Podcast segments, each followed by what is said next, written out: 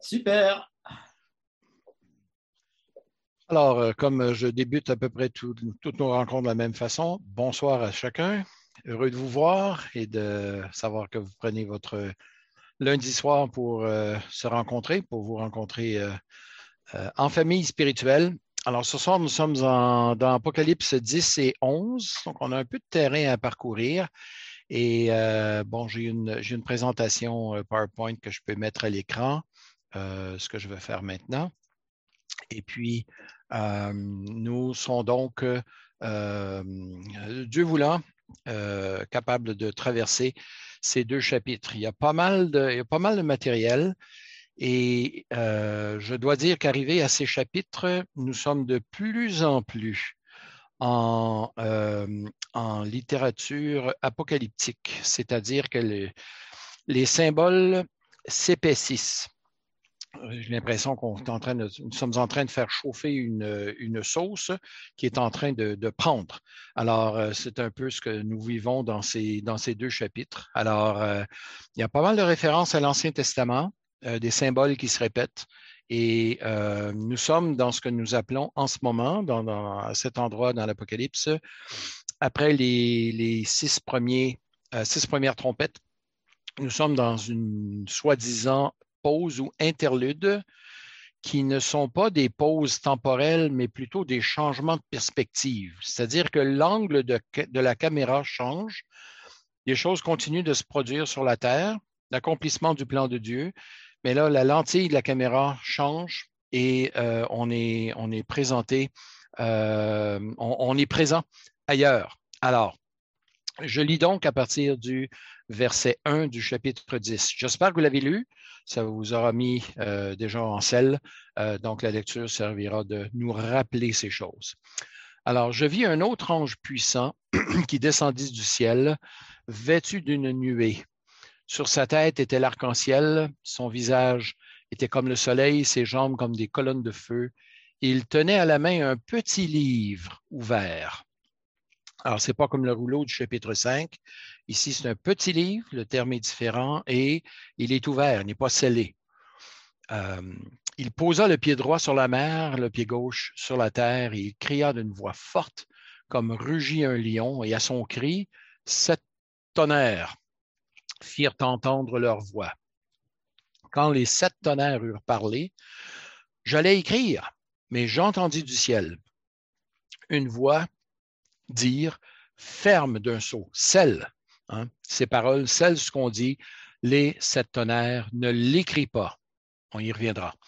L'ange que j'avais vu debout sur la mer et sur la terre leva la main droite vers le ciel, euh, puis il jura par celui qui vit au siècle des siècles, qui a créé le ciel et ce qui s'y trouve, la mer et ce qui s'y trouve, euh, pardon, la terre et ce qui s'y trouve, la mer et ce qui s'y trouve, il jura qu'il n'y aurait plus de délai, mais qu'au jour de la voix du septième ange, quand il s'apprêterait à sonner de la trompette, alors le mystère de Dieu s'accomplirait comme il en avait annoncé la bonne nouvelle à ses serviteurs les prophètes. Je vais arrêter la lecture là pour le moment.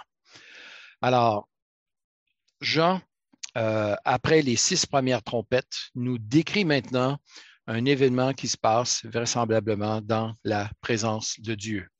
Alors, en termes de structure, nous avons quelque chose ici qui ressemble beaucoup, euh, je, suis, tout à fait conscient que vous ne pouvez pas lire, c'est simplement, c'est une reproduction du tableau que vous avez déjà avec les, les, les, les trois colonnes, c'est-à-dire les sauts, les trompettes et les coupes. Nous avions vu qu'il y avait un interlude après le sixième saut et qu'on était en vision 4 plus 3, c'est-à-dire il y a quatre premiers jugements qui apparaissent en rapide succession. Ensuite, le cinquième jugement, euh, le sixième. Ensuite, il y a eu un interlude et après quoi, il y a eu l'ouverture du septième saut, qui en fait est le début d'une nouvelle série. Et ici aussi, nous avons, après une introduction, un autre phénomène de 4 plus 3, ou pour être plus précis, 4 plus 2 plus interlude plus 1 c'est-à-dire quatre rapides, quatre événements euh, mentionnés ou quatre jugements mentionnés en rapide succession un interlude suivi de deux autres euh, mentions, plus un nouvel interlude. Ici, il y a un long interlude. Après quoi, nous avons le plus un, c'est-à-dire le septième, la septième trompette, qui est suivi d'un autre interlude euh, dans les chapitres 12 à 14. Après quoi, on aura les coupes, et là, contrairement, il n'y aura pas d'interlude, et ce sera 1, 2, 3, 4, 5, 6, 7, en rapide succession. Alors, il y a des parallèles, mais il y a aussi des différences entre les différentes séries de sauts, trompettes et coupes. Alors, j'entre rapidement dans le texte parce qu'on a pas mal de terrain à couvrir. Alors, Jean a une vision d'un ange qui est puissant. Euh, ça nous dit que c'est un ange. Certains l'identifient à Jésus, mais il est peu probable. Un, du fait qu'il est appelé l'ange, mais aussi il jure. Euh, au nom de Dieu, en fait. Et jamais on ne voit ça de la part de quelqu'un d'autre euh, qu'une créature. Alors, euh, Jésus qui jurait au nom de son Père, on ne voit pas ailleurs dans l'Écriture. Alors, c'est vraisemblablement donc un ange puissant venu, vient du ciel et vêtu d'une nuée, et il pose ses pieds, un sur la terre, l'autre sur la mer. Le il tient dans sa main un petit livre ouvert, et j'ai précisé tout à l'heure lors de la lecture que ce n'était pas le même que celui, ce n'est pas le même livre qui est mentionné euh, au chapitre 5. Chapitre 5, c'est plutôt un rouleau qui est scellé, qui est fermé, écrit des deux côtés. Tandis qu'ici, c'est un, quand même un rouleau, mais qui est ouvert euh, et euh, qui, qui est remis à Jean. Quelque chose de particulier, on va lire maintenant la deuxième moitié du chapitre, c'est qu'il commence à y avoir des parallèles assez précis avec le texte d'Ézéchiel, chapitre 2. Alors, je lis maintenant à partir du verset 8. La voix que j'avais entendue venir du ciel me parla de nouveau en ces termes, Va, prends le petit livre ou petit rouleau ouvert dans la, dans la main de l'ange qui se tient debout sur la mer et sur la terre. J'allais vers l'ange pardon, en lui disant de me donner le rouleau. Et il me dit, prends-le, avale-le. Il remplira d'amertume tes entrailles, mais dans ta bouche, il sera comme du miel.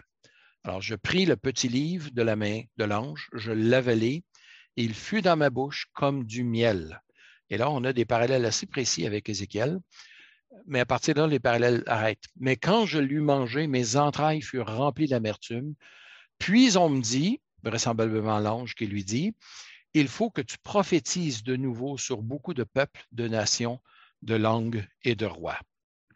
Alors, nous allons lire le texte dans Ézéchiel, chapitre 2, le verset 8, euh, pour simplement nous mettre un petit peu en contexte. Je ne sais pas si vous l'avez déjà fait dans votre lecture, sinon, c'est l'occasion d'être un peu plus euh, au courant de ce qui se passe. La lecture sera brève quand même. Euh, parce qu'on est à la, fin du chapitre 2. Donc, Ézéchiel chapitre 2, euh, verset 8, il est dit, Et toi, fils d'homme, écoute ce que je vais te dire, ne sois pas rebelle comme cette famille de rebelles, ouvre la bouche et mange ce que je te donnerai. Je regardai, et voici qu'une main était tendue vers moi, tenant un livre en rouleau. Il le déploya devant moi. Il était écrit en dedans et en dehors, il était écrit lamentation, plainte, gémissement. Donc, on a le contenu de ce qui est écrit sur ce fameux rouleau, des lamentations, des plaintes et des gémissements. Chapitre 3, verset 1. Il me dit, Fils d'homme, mange ce que tu trouves, mange ce rouleau, et tu parleras à la maison d'Israël. J'ouvris la bouche, il me fit manger ce rouleau, et il me dit, Fils d'homme, nourris ton ventre, remplis tes entrailles de ce rouleau que je te donne. Je le mangeai, et il fut dans ma bouche, doux comme du miel. Puis il me dit, Fils d'homme, va vers la maison d'Israël, et tu leur diras mes paroles. Et ce n'est pas vers un peuple ayant un langage obscur, une langue inintelligible que tu es envoyé, c'est vers la maison d'Israël. Alors, Ézéchiel reçoit cet ordre d'avaler un rouleau, lui aussi, et le contenu qu'il y a euh, que, l'on trouve dans ce rouleau, ce sont des plaintes, des lamentations, des gémissements, donc des paroles de jugement adressées à Israël.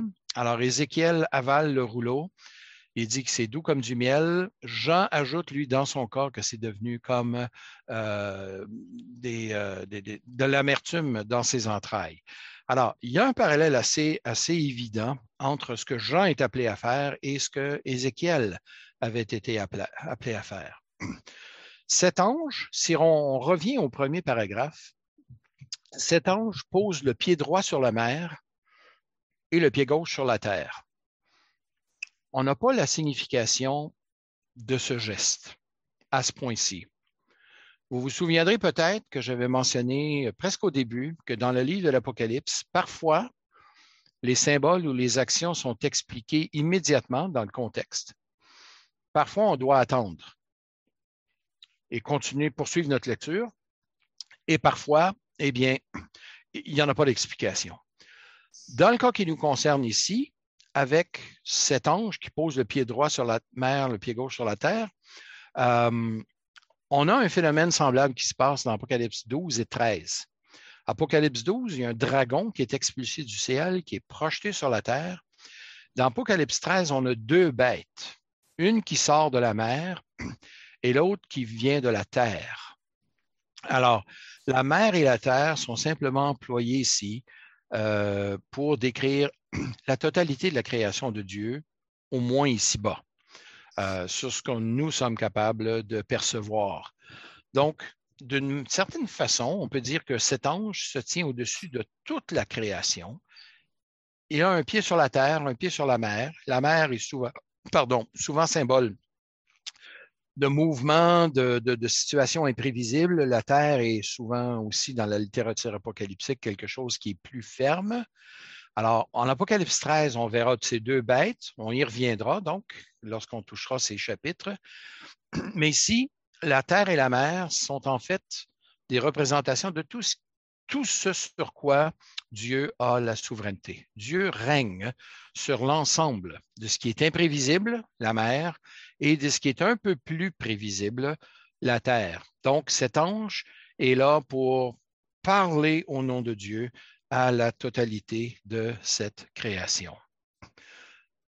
Jean nous dit ensuite, au verset 3 et 4, qu'il y a sept tonnerres qui se font entendre. C'est un écho de Daniel chapitre 12, verset 9. Maintenant, les tonnerres, dans, ici, dans Apocalypse 10, en fait, Jean s'apprête à écrire ce que disaient les tonnerres. Alors, encore là, c'est du langage symbolique, les tonnerres. Il s'agit vraisemblablement, et je passe mon temps à employer cet adverbe parce qu'il y a des choses qui ne sont pas dites en toutes lettres, mais on est obligé d'en conclure avec certains parallèles. Mais il s'agit vraisemblablement d'une autre série de sept jugements que Jean s'apprête à mettre par écrit, mais l'ange lui dit non, celle ceci. Ne l'écrit pas, celle d'un seau, euh, ou ferme d'un seau, ce qu'on dit les sept tonnerres, il ne l'écrit pas. C'est donc dire que ces sept tonnerres possédaient une signification que Jean s'apprête à écrire, probablement sous forme apocalyptique encore, mais il en est empêché, on lui donne l'ordre de ne pas le faire. C'est donc dire que Jean a vu plus de choses et aurait pu rapporter plus d'événements ou plus de visions que ce qu'il nous a en, fait rapporté. Il a vu plus de choses. Donc, il y a des, facettes du plan de Dieu que Jean a vues, mais que nous ne connaîtrons pas, à moins de les voir se développer. Mais pour essayer de faire des équivalences entre ces sept tonnerres et leur signification, ça, ça nous échappe complètement parce que le contenu ne nous en est pas révélé. Ça nous rappelle ces paroles de Deutéronome 29, verset 28. Les choses cachées sont à l'Éternel, les choses révélées sont à nous et à nos enfants. Donc, le livre de l'Apocalypse ne prétend pas tout nous révéler, mais il nous révèle ce qui est utile pour nous amener à persévérer et ce sont des avertissements donnés aussi à ceux, aux habitants de la terre, dont on a parlé la dernière fois, de se repentir et de venir à l'agneau, de croire en lui.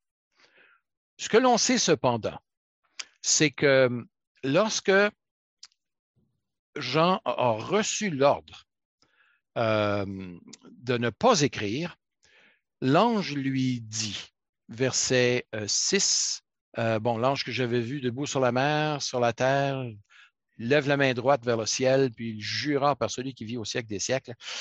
ça fait des belles, scènes de film, ça. Euh, mais on a euh, une espèce de, proclamation solennelle ici, à savoir que il jura qu'il n'y aurait plus de délai. Verset 6, les derniers mots du verset 6. Il n'y aurait plus de délai, mais qu'au jour de la voix du septième ange, quand il s'apprêterait à sonner, alors le mystère de Dieu s'accomplirait.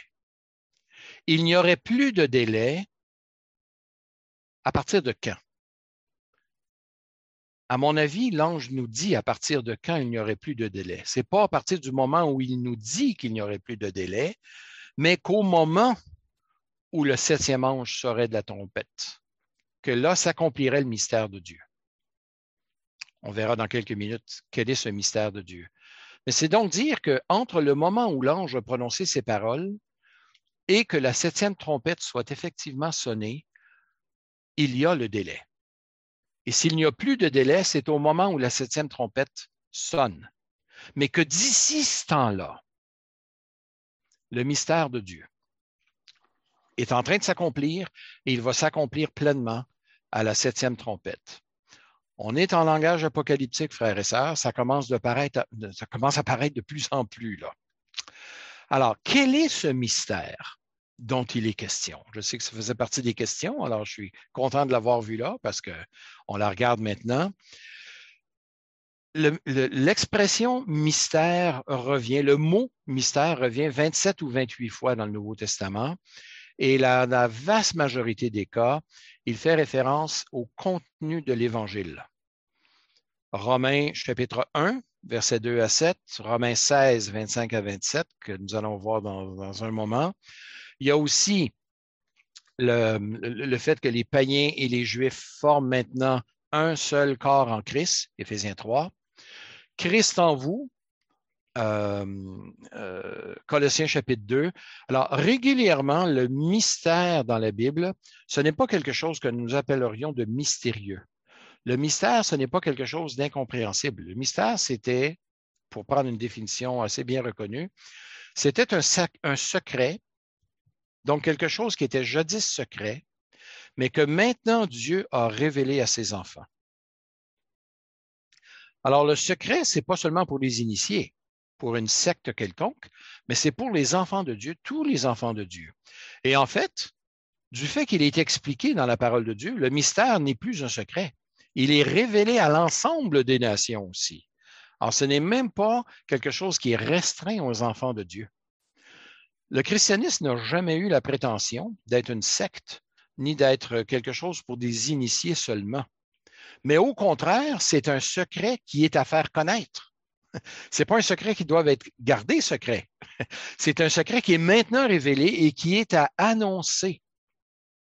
Alors, si l'ange dit qu'il n'y aura plus de délai, mais que maintenant le mystère de Dieu s'accomplirait, c'est donc dire que l'annonce de l'Évangile va se poursuivre jusqu'à la septième trompette. J'espère que vous me suivez. Dieu est en train de communiquer à cet ange, euh, euh, par cet ange, à l'apôtre Jean, que c'est maintenant le moment de prêcher, c'est maintenant le moment d'annoncer. Et celui qui sera appelé à le faire dans le contexte du chapitre 10, c'est Jean lui-même qui va manger sous l'eau et qui va ensuite prophétiser sur ces nations. Lui-même devient le porte-parole de Dieu, comme Ézéchiel avait été le porte-parole de Dieu envers Israël. Maintenant, Jean devient le porte-parole de Dieu envers toutes les nations. Et ceux qui le suivent, donc, tous ceux qui sont appelés de Dieu, bien marchent dans sa suite. Eux aussi annonce ce mystère, c'est-à-dire l'Évangile. Alors, je donne deux, deux, petites lignes en jaune ici, à savoir que les païens, les païens sont cohéritiers, cohéritiers avec les Juifs du royaume de Dieu en Jésus-Christ. Sinon pas le fait qu'ils sont greffés à Israël et que maintenant tout ce beau monde forme le peuple de Dieu dans les mêmes catégories que l'ancienne alliance. Non, on est dans une nouvelle alliance, une nouvelle, entrée euh, par Jésus-Christ, par la foi en lui.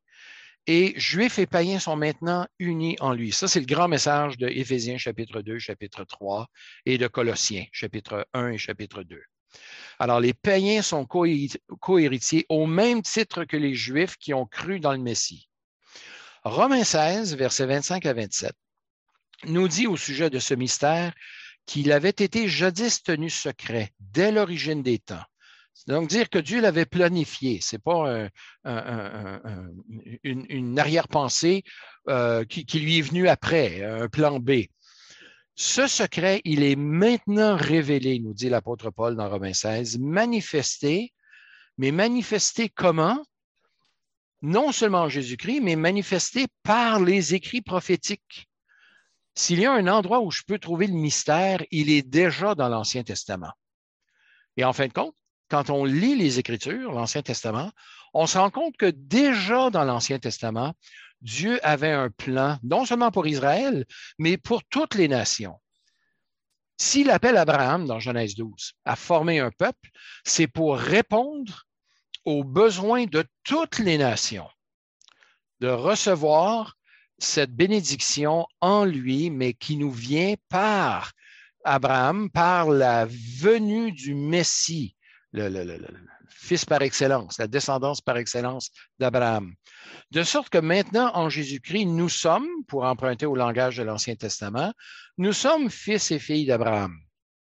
Dans l'Ancien Testament, Dieu avait donc choisi de se révéler au peuple juif, mais pas simplement pour atteindre le peuple juif, mais pour atteindre l'ensemble des nations. Toutes les nations de la terre seront bénies en toi, ou toutes les familles de la terre seront bénies en toi. Genèse 12 et Genèse 22. Alors, si Dieu a choisi un peuple dans l'Ancien Testament, ce n'était pas pour confiner son salut à ce peuple, mais pour se servir de ce peuple pour atteindre toutes les nations. Et quand on lit notamment dans Ésaïe chapitre 19 ou dans d'autres textes où Dieu appelle les nations ses enfants, il les appelle à venir à lui. Tous les détails ne nous sont pas donnés, mais dans ces contextes, il a pas question de circoncision, il a pas question de devenir juif pour être en présence de Dieu. Non, Dieu appelle l'Égypte, l'Assyrie, Babylone, mon peuple. Et du même coup, il appelle aussi Israël et Judas son peuple. Ça, c'est dans Isaïe 19. Mais déjà dans l'Ancien Testament, Dieu avait cette pensée d'amener toutes les nations, ou des gens de toutes les nations, pour faire partie de son peuple. Alors, quand arrive la nouvelle alliance, c'est là l'accomplissement de cette promesse faite à Abraham, euh, que toutes les nations de la terre seraient bénies en lui. Alors, ce secret il était déjà dans les Écritures, il était déjà révélé, mais pas complètement accompli.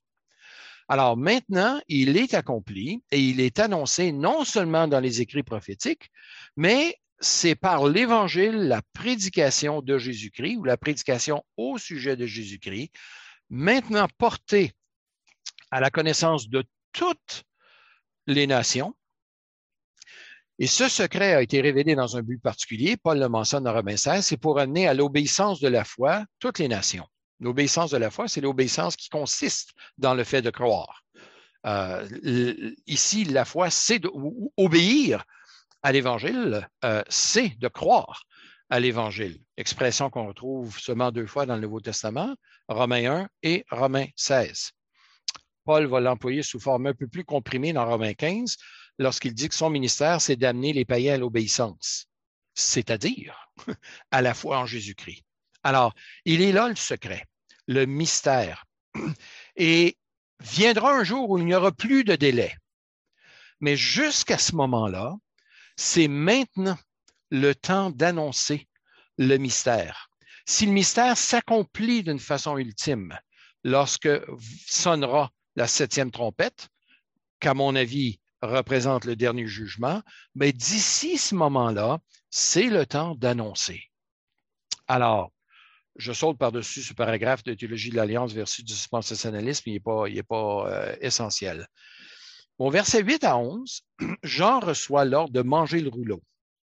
Évidemment, ce n'est pas à prendre au sens littéral, Et on a un parallèle comme nous avions euh, lu dans Ézéchiel chapitre 2, verset 8, jusqu'au chapitre 3, verset 4 ou verset 5. Il y a un double effet qui se produit. C'est-à-dire que euh, c'est doux comme du miel dans la bouche d'Ézéchiel et de Jean, mais ce que Ézéchiel est appelé à annoncer, même si on n'a pas le, point d'amertume mentionné dans Ézéchiel, mais plutôt dans l'Apocalypse, néanmoins, ce que Ézéchiel prophétise contre son propre peuple, ce sont des jugements de Dieu. Alors, Jean marche dans les traces de Ézéchiel, mais il marche aussi dans les traces d'autres prophètes qui ont été appelés, eux aussi, à poser des gestes ou à absorber la parole de Dieu par la bouche. C'est un, une espèce de, de thème que l'on retrouve. Je lis par exemple dans Jérémie chapitre 15, verset 16. Vous n'avez pas la référence ici, mais je vous la donne. Lorsque Jérémie dit, J'ai recueilli tes paroles et je les ai dévorées. Tes paroles ont fait la joie ou l'agrément et la joie, l'allégresse de mon cœur. Jérémie 15, 16. Ou encore, euh, psaume 9, psaume 19, pardon, euh, les ordonnances de l'Éternel sont vraies, elles sont plus douces que le miel. Ça s'agit des paroles de Dieu. Euh, mais cette parole, elle est autant une bénédiction qu'une malédiction.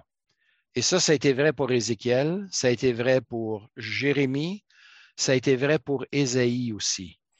Lorsqu'Ésaïe prophétise, par exemple, que Dieu sera pour son peuple un sanctuaire, Ésaïe 8, 14, mais aussi un rocher de scandale, une pierre d'achoppement, c'est le même Dieu qui pose le même geste, mais qui, pour certains, devient un asile, un sanctuaire, et pour d'autres, qui ne croient pas en lui, devient une pierre d'achoppement, un rocher de scandale. Dans le même geste que Dieu pose dans Ésaïe 8, et on voit la même idée dans Ésaïe 28, que Dieu place en Sion une pierre et que quiconque croit en lui ne sera pas confus. Mais dans les versets précédents, ça nous parle de ceux qui vont s'achoper sur une pierre, sur qui elle va tomber et qu'elle va détruire. Dieu, en posant des gestes, ces gestes deviennent une bénédiction pour certains et une malédiction pour d'autres. Comment les distinguer? C'est par la réponse que nous accordons dans nos propres cœurs à cette révélation de Dieu. Répondre favorablement à la parole de Dieu, c'est avoir Dieu comme sanctuaire, c'est recevoir le sceau de Dieu. Mais refuser, s'entêter, euh, persévérer dans notre mauvaise voie, ben, c'est se trouver sous le jugement de Dieu. Donc, Jean est appelé à prendre ce rouleau et à servir d'image euh, au même titre que les prophètes de l'Ancien Testament. Il sert de symbole de quelqu'un qui va prophétiser euh, à ces gens. Euh, et le chapitre 10 nous dit de toute nation, sur beaucoup de peuples, de nations, de langues et de rois. Donc, on est en pleine image apocalyptique ici, où Jean voit un ange dont le, pied, un pied sur la mer, l'autre sur la terre, lui donne un rouleau, il en mange et il est appelé à prophétiser.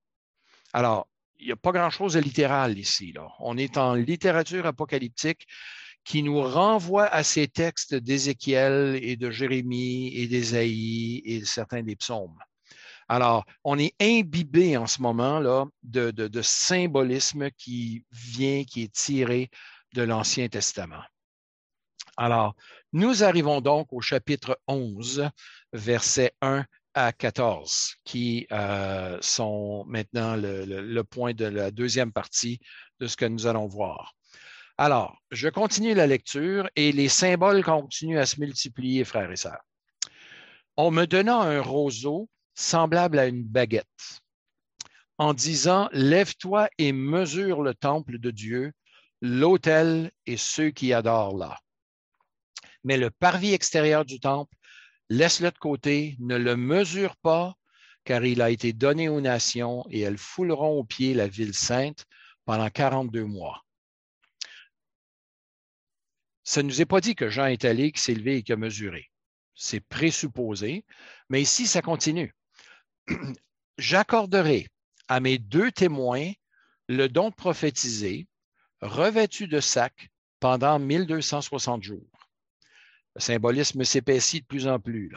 Ce sont là les deux oliviers et les deux chandeliers qui se tiennent devant le Seigneur de la terre. Référence à Zacharie. On ira tout à l'heure. Si quelqu'un veut leur nuire, du feu sort de leur bouche et dévore leurs ennemis, un peu comme Élie l'avait fait dans 2 Rois chapitre 1. Oui, si quelqu'un veut leur nuire, il faut qu'ils soient tués de cette manière. Ils ont, mes deux témoins, le pouvoir de fermer le ciel, ça nous rappelle et Moïse et Élie, afin qu'il ne tombe pas de pluie pendant les jours de leur prophétie.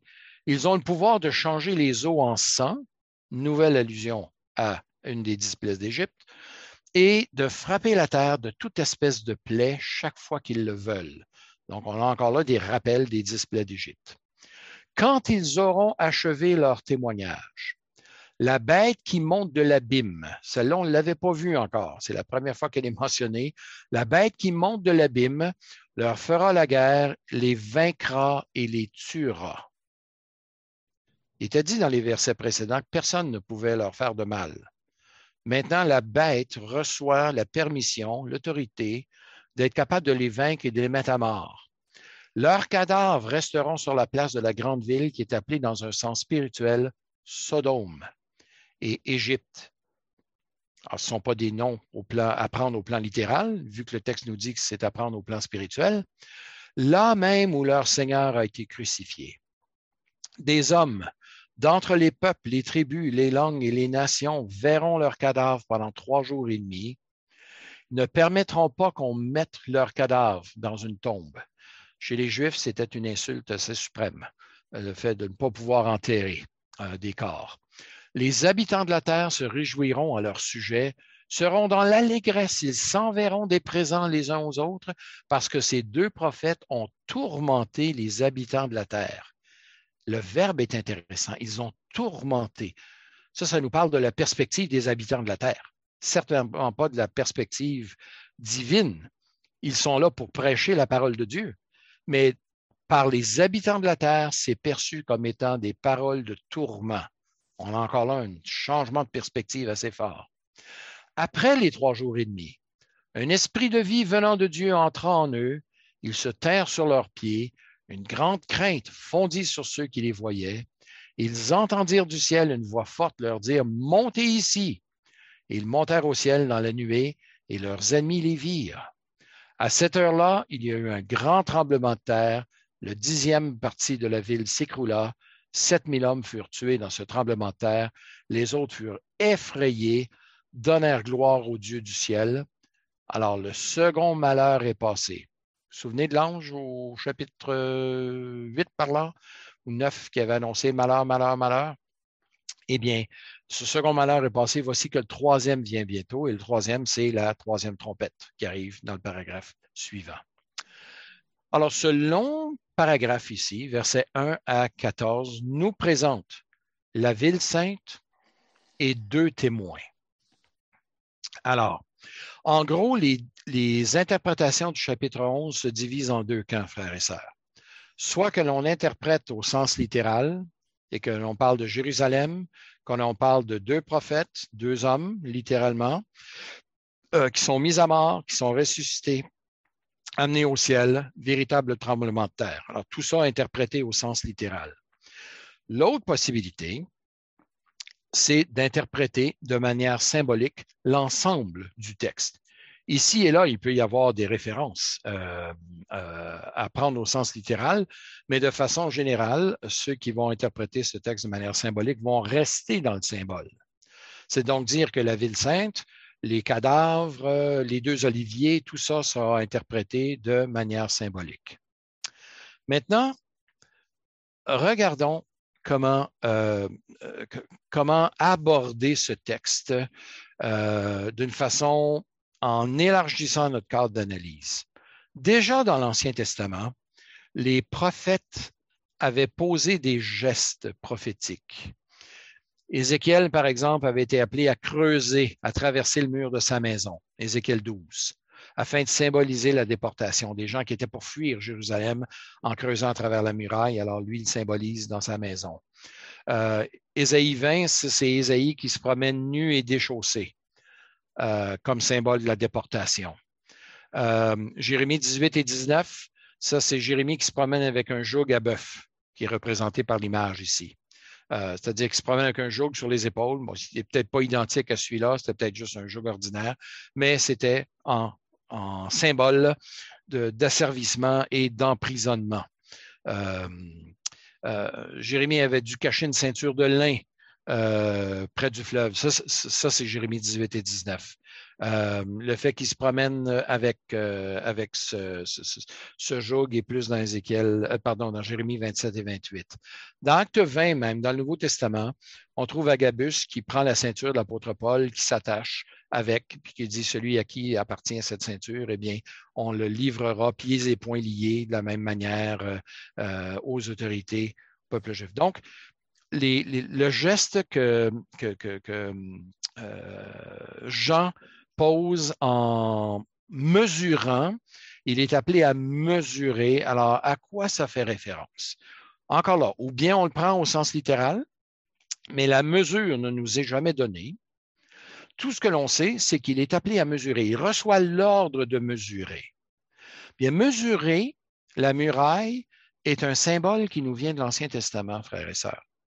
Dans Ézéchiel 40, euh, il est question d'un temple où, Ézéchiel doit mesurer. On va aller lire le texte. Ézéchiel 40, versets 1 à 4. Ézéchiel 40, on lit la 25e année de notre déportation, donc ils sont déjà déportés.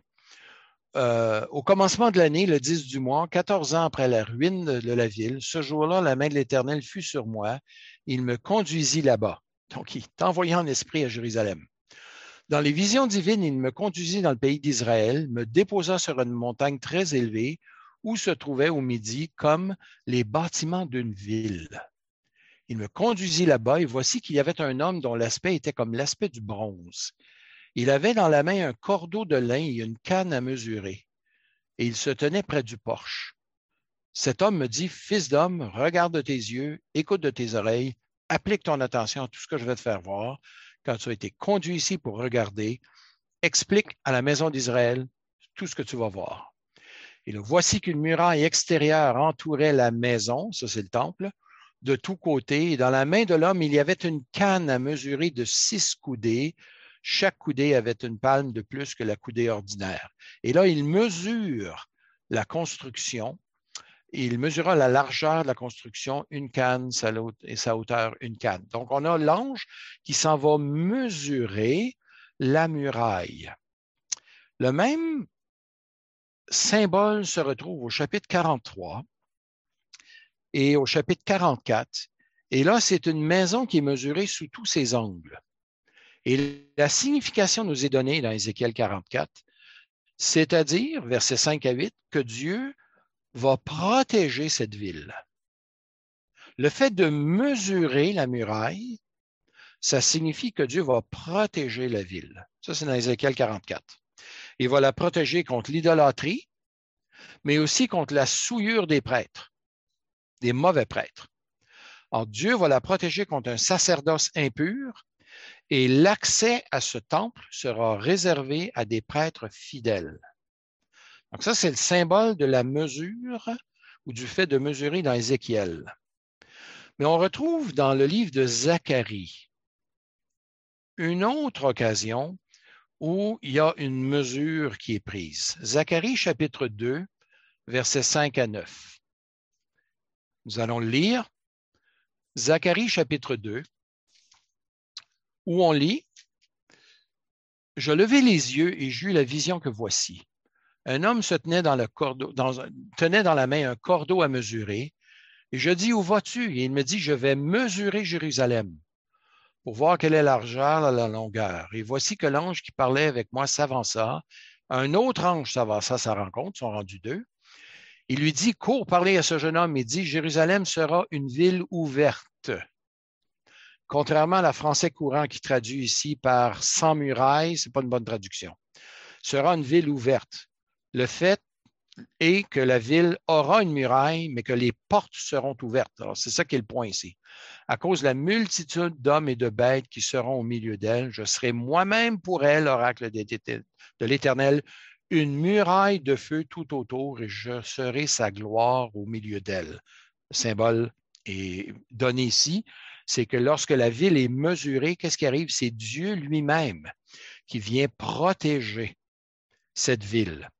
Elle a des murailles, mais ce qui est plus important encore, c'est que Dieu réside au milieu d'elle. Transportons ça maintenant dans Apocalypse 10. Qu'est-ce qui se passe? Euh, Apocalypse 11.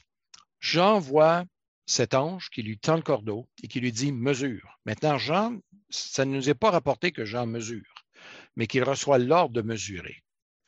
Dans quel but? Eh bien, dans les versets qui suivent, on a une indication, à savoir, mesure le temple de Dieu, l'autel et ceux qui adorent là, mais le parvis extérieur du temple, laisse-le de côté, ne le mesure pas, parce qu'il a été donné aux nations et elles le fouleront au pied, la ville sainte, pendant 42 mois. L'espace qui est mesuré est protégé. L'espace qui n'est pas mesuré est foulé au pied. Ça va dans le sens de Zacharie chapitre 2, que ce qui est mesuré, c'est ce qui est protégé. Et ce qui n'est pas mesuré est donné à être foulé au pied. J'essaie autant que faire se peut, là, de faire des liens avec les textes de l'Ancien Testament. Euh, la même idée se retrouve même dans le premier livre d'Enoch, dans l'Enoch éthiopien. Alors, on ne va pas là nécessairement, mais pour dire que la, notion de mesure et de protection, ces deux notions sont, sont associées dans d'autres. Alors, il y a une partie du temple qui n'est pas mesurée.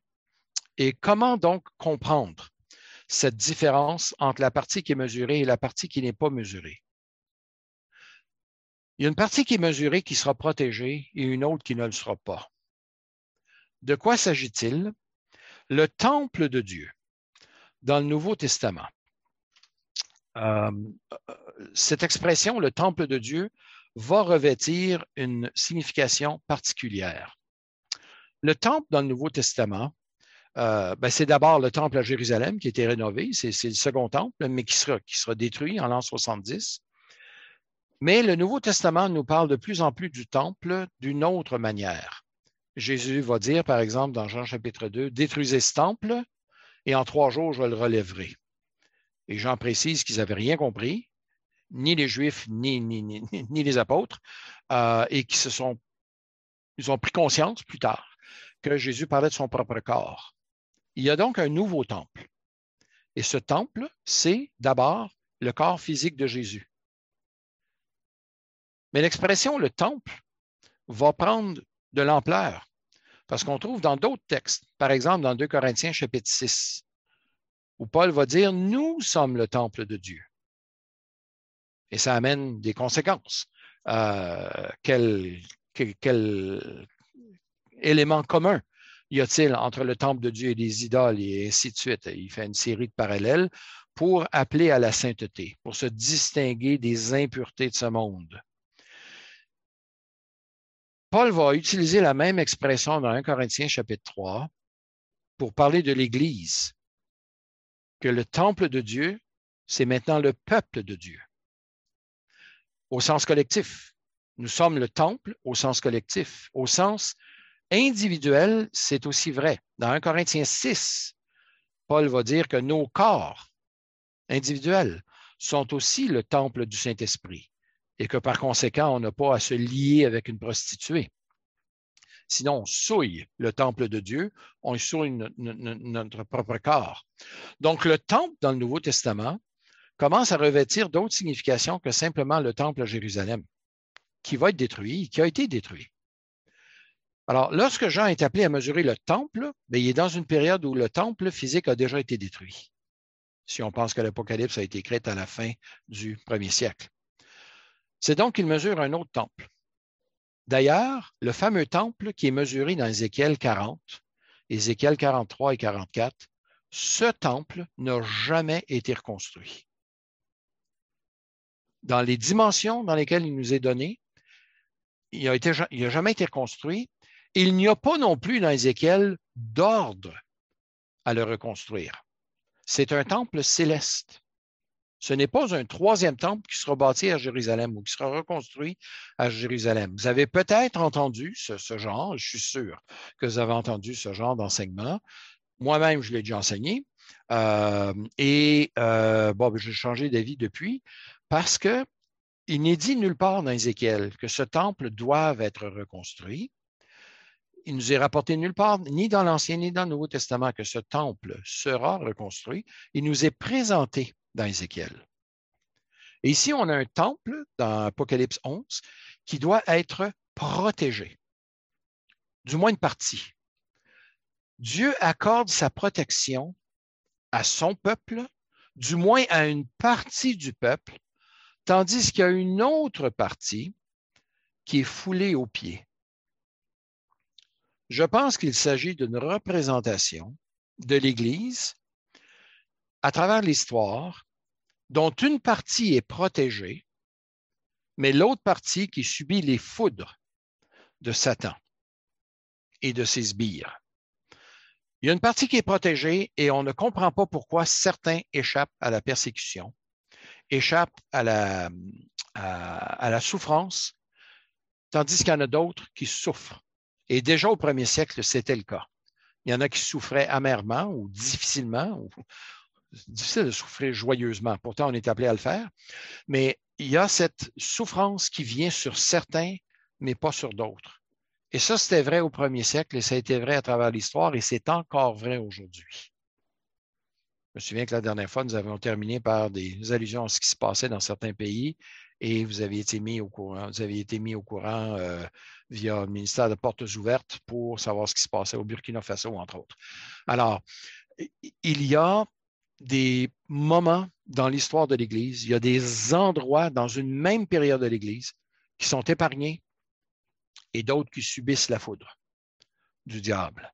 Je pense que c'est ce que nous avons ici. Une partie est mesurée, protégée, l'autre n'est pas mesurée et elle subit la persécution, elle subit les difficultés.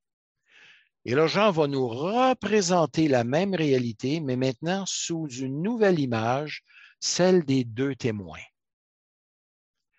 Alors, les fameux deux témoins, ils nous sont présentés comme étant revêtus de sacs, qui normalement est un vêtement de deuil, mais qui nous rappelle aussi la façon dont Élie, le prophète, était revêtu. Et ça, c'est pendant 1260 jours il est dit de ces deux prophètes, de ces deux hommes, ces deux témoins, euh, le don de prophétiser, ces deux témoins, il est dit au verset 4, ce sont là les deux oliviers et les deux chandeliers qui se tiennent devant le Seigneur de toute la terre. Cette image des deux oliviers et des deux chandeliers nous vient de l'Ancien Testament, notamment de euh, du livre de Zacharie. Zacharie chapitre 4, euh, où on a une image qui est parallèle, mais qui n'est pas identique. Dans Zacharie chapitre 4, on a un chandelier, et notez bien un seul, pas deux. Ici, on a deux chandeliers.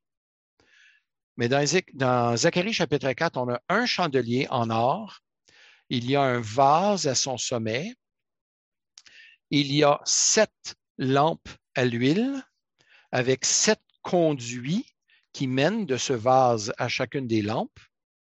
Et au-dessus se trouvent deux oliviers qui fournissent de l'huile pour l'ensemble de, ces lampes. Donc, on a un chandelier à sept lampes, mais on a deux oliviers qui nourrissent, pour ainsi dire, qui remplissent ce vase qui conduit cette huile dans les sept lampes. Et dans Zacharie, il nous est dit que ces deux chandeliers, que, ces, deux, euh, ces deux oliviers euh, se tiennent debout devant le Seigneur de toute la terre. Et cette parole de Zacharie elle est adressée dans le contexte immédiat à deux personnages. Zorobabel, gouverneur, et Josué. Pas le Josué de Moïse, mais le Josué grand prêtre. L'un est représentant de la prêtrise, Josué. L'autre est représentant de l'aspect civil. On pourrait même dire quasiment militaire. Mais c'est tout de suite après cette révélation qui est donnée à Zacharie que l'on lit cette phrase, ce n'est ni par la force, ni par la sagesse, mais c'est par mon esprit, dit l'Éternel des armées. J'espère que ça vous ramène quelques souvenirs. On ne prend pas le temps de le lire parce que le temps commence à me manquer. Mais il y a cette image des deux chandeliers, du seul chandelier avec ses deux oliviers, où Dieu dit que ce ne sera pas par la puissance militaire ni par la sagesse qu'ils seront capables, comme peuple de Dieu, dans Zacharie, de venir à bout de l'occupation de leurs ennemis, qu'il s'agisse des Mèdes et des Perses ou d'autres qui vont venir à travers l'histoire, mais que Dieu va assurer la survie de son peuple. Dans Zacharie 4, c'est ce dont il est question. Dieu va assurer la survie de son peuple par son esprit, mais tel que représenté par ces deux témoins, ces deux oliviers, euh, euh, je, suis en train de mélanger les images là, mais avec un seul chandelier qui est nourri par ces deux oliviers. Et Dieu dit, je vais moi-même vous soutenir et je serai celui qui va assurer votre survie. Donc, ni par la force, ni par la sagesse, mais par mon esprit, dit l'Éternel. Alors, la survie d'Israël sera possible grâce à Dieu lui-même, qui va se servir de ces deux serviteurs Zorobabel et euh, Josué le grand prêtre. D'une manière semblable, Dieu est aussi celui qui va assurer la protection et la survie de son Église, de son peuple dans la nouvelle alliance. Ceux qui veulent nuire aux deux témoins dans, euh, Apocalypse chapitre 11 sont protégés par Dieu tant et aussi longtemps qu'ils n'ont pas terminé leur mission. Et quelle est leur mission? Bien, ils sont là et ils prêchent, ils annoncent. Je leur accorderai le don de prophétiser, il est dit. Ils ont le pouvoir de fermer le ciel, ont le pouvoir de changer les eaux en sang. Qu'est-ce qu'ils sont en train de faire? Ils sont en train de prophétiser aux nations les jugements de Dieu. C'est exactement ce que Jean nous a illustré lorsqu'il a lui-même mangé le rouleau. C'est-à-dire que en mangeant ce rouleau, il est appelé à prophétiser, chapitre 10, verset 11, prophétiser sur beaucoup de peuples, de nations, de langues, de rois. Jean devient, selon ma compréhension du texte, une image de tous ceux qui vont venir à sa suite et qui vont aussi appeler les peuples à se repentir et qui vont appeler du même coup ces peuples à, s'ils ne se repentent pas, à subir le jugement de Dieu. Jean devient un représentant du peuple de Dieu en ce qu'il a mangé ce rouleau et il devient le porte-parole de Dieu. L'image change au chapitre 11. On a, c'est l'image de la protection, que Dieu va protéger son peuple mais il y en a d'autres qui vont subir la foudre ou la, colère des habitants de ce monde et du dragon ou de la bête, comme elle est nommée. Et ensuite, l'image change encore avec ces deux témoins qui sont comparés à ces deux oliviers. Alors, je vous dis, on est en plein, plein, plein symbolisme, là, euh, très, très, très, très épais, mais qui nous vient d'Ézéchiel, de Zacharie. Jean nous amène tout ça ensemble et lui donne, donne à ces éléments, à ces symboles, une signification qui lui est propre, à savoir que le peuple de Dieu, représenté par Jean et représenté par ces deux témoins, eh bien, ils sont appelés à annoncer l'Évangile il n'y aura plus de délai à un moment donné. Il n'y aura plus de temps. Un jour va s'accomplir. le mystère de Dieu. C'est-à-dire qu'il y aura le dernier jugement qui fait aussi partie du mystère de Dieu, en Corinthiens 15. Alors, ce n'est pas que ces deux témoins sont deux individus en chair et en os. Ma compréhension, c'est qu'ils sont eux-mêmes une représentation symbolique, c'est une, image du peuple de Dieu qui est appelé à prêcher l'Évangile entre-temps, avant que ne vienne la septième trompette, avant qu'il n'y ait plus de temps, qu'il n'y ait plus de délai, eh bien là, il y a du temps. Il y a un temps pour prêcher, c'est maintenant ce temps-là. Alors, la, question qui nous préoccupait un peu la dernière fois, eh bien, on a la réponse ici. C'est que l'Évangile est annoncé par le peuple de Dieu, par la puissance de l'Esprit de Dieu, et que ce peuple, il est invincible tant que Dieu l'en a décidé ainsi. Mais va venir un moment donné où Dieu va donner à cette bête le pouvoir de tuer ses témoins. Le monde entier va se réjouir de ce qu'enfin ils échappent au tourment, mais non, ce n'est pas la fin parce que Dieu ressuscite ces gens et les amène en sa présence. Et d'une façon encore là symbolique, les gens voient ce qui se passe et comprennent que loin d'être la fin de leur tourment, non, ça va continuer s'ils ne se repentent pas et ne se tournent pas vers cet agneau, s'ils ne confessent pas euh, cet agneau comme étant le sacrifice pour leur propre péché. On va se garder la septième trompette pour la prochaine fois. On n'a pas tout à fait fini le chapitre, mais je pense qu'on a ici l'essentiel de ces, de, ces, mystères euh, et de ces difficultés interprétatives. Donc, vous aurez compris que j'interprète ces deux chapitres-là de façon symbolique et non pas de façon littérale. Euh, il y en a d'autres qui vont les interpréter de façon littérale en voyant ces deux témoins comme étant deux prophètes qui vont venir à la fin des temps, que Dieu va susciter, qui vont annoncer l'Évangile. Ça, c'est une autre interprétation, une autre ligne d'interprétation, si je peux dire, employer un anglicisme, une autre voie. Euh, mais je pense que, étant donné la nature même du genre littéraire apocalyptique et les nombreuses références à l'Ancien Testament, où les textes de l'Ancien Testament sont eux-mêmes présentés comme étant euh, à interpréter de manière symbolique. Surtout que Jean va nous dire que les deux témoins, ce sont les deux oliviers.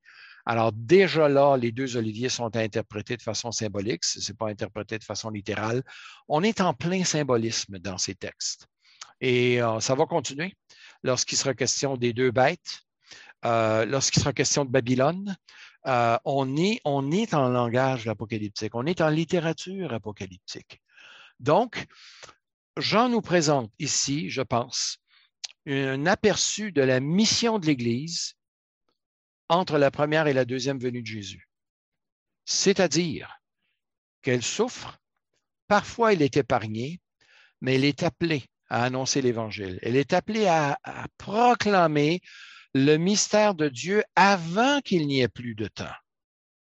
Alors, c'est une perspective divine sur le peuple de Dieu qui en ce moment se trouve sur terre, mais qui est appelé à annoncer l'Évangile. Alors, ça termine mon exposé pour aujourd'hui. La semaine, euh, dans deux semaines, on va reprendre avec la septième trompette et on va embarquer dans un autre interlude, chapitre 12, 13 et 14. Patrice, je te repasse la parole.